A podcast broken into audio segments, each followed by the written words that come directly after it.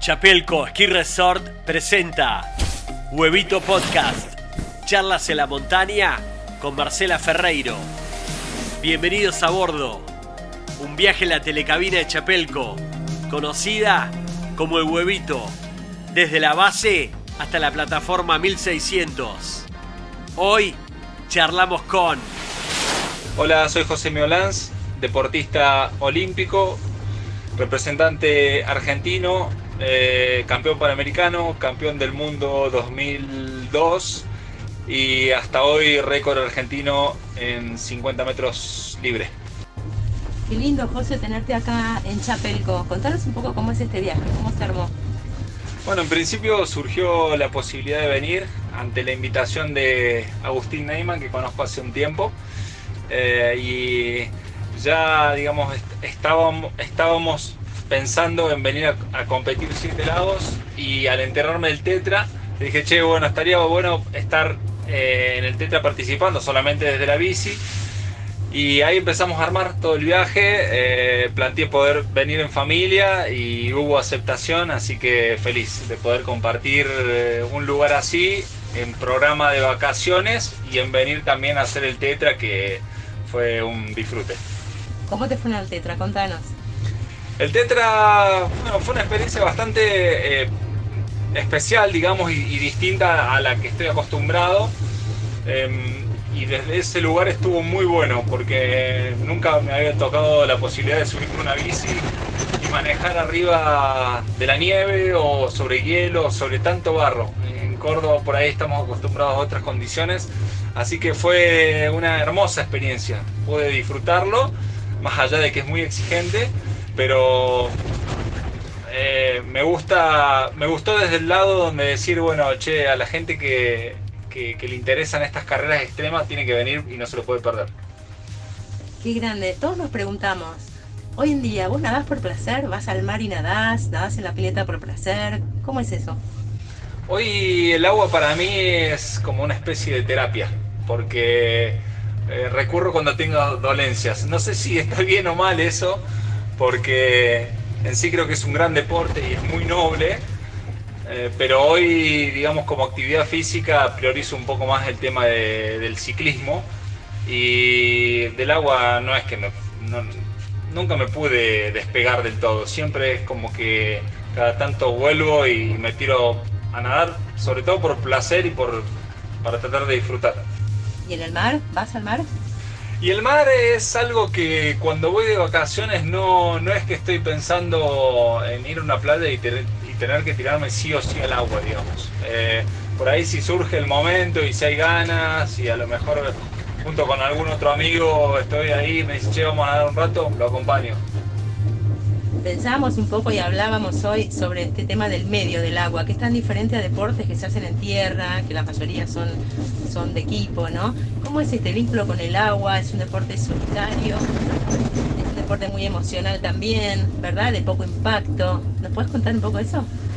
Sí, es un deporte que eh, me parece que reúne muchas condiciones como para poder hacerlo a largo plazo, donde como vos bien decías, no hay, no hay lesiones, eh, el agua es un medio natural donde realmente si sabes nadar y si, te podés desplazar, eh, es algo que gusta y, que, se puede hacer a diario y que este, me parece que sobre todo, como decía antes, es, es muy noble desde ese lugar es el aprovechamiento, digamos, que cada uno le puede dar al deporte. A mí me parece que cuando hay gusto por detrás es todo mucho más fácil el camino. ¿Cómo es el momento en que un deportista como vos se retira? El retiro, a ver, puedo hablar más desde mi experiencia personal.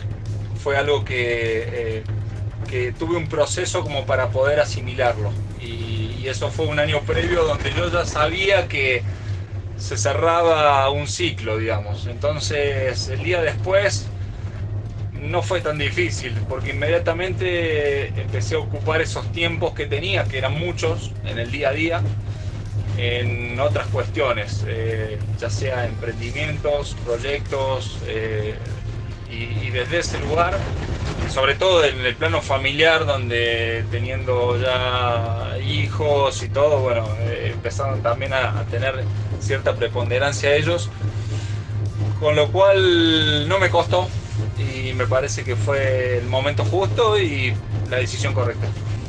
Bien, y tener un eh, récord gente, como bien dijiste, te hace estar, o sea, seguís en carrera, seguís peleando, seguís compitiendo ¿no? de alguna manera.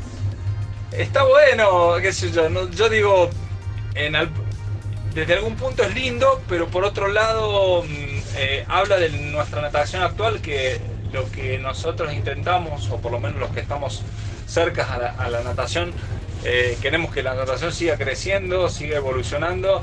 Y si, una marca o un registro no se baja es porque la natación tampoco mejora. Entonces eh, es, como una mezcla de sensaciones. Está bueno tener todavía, ostentar un récord, pero a su vez si querés que la natación progrese, lo deberían quebrar. Tenés un tatú olímpico. Sí, sí, eso fue, eh, digamos, una promesa de que en el momento que se me dio cuando tenía 18 años de estar compitiendo en mi primer Juego Olímpico, en algún lugar de mi cuerpo dije, lo tengo que tatuar, lo tengo que llevar de por vida. y así fue. Después tuve la oportunidad de estar en tres Juegos Olímpicos más pero digamos que la primera fue la que más me marcó y, fue el deseo y creo que lo que cualquier deportista amateur pretende o, anhela, es decir, a dónde puede llegar como máxima aspiración a un Juego Olímpico. Eh, ¿Córdoba es tu lugar en el mundo? Córdoba eh, sí, em, eh, porque tengo mi familia, tengo mis amigos y me he criado ahí, entonces es mi lugar ya estamos llegando a la nieve, así que la última, contame, eh, ¿cómo es el vínculo con tus seguidores, con la gente que te admira?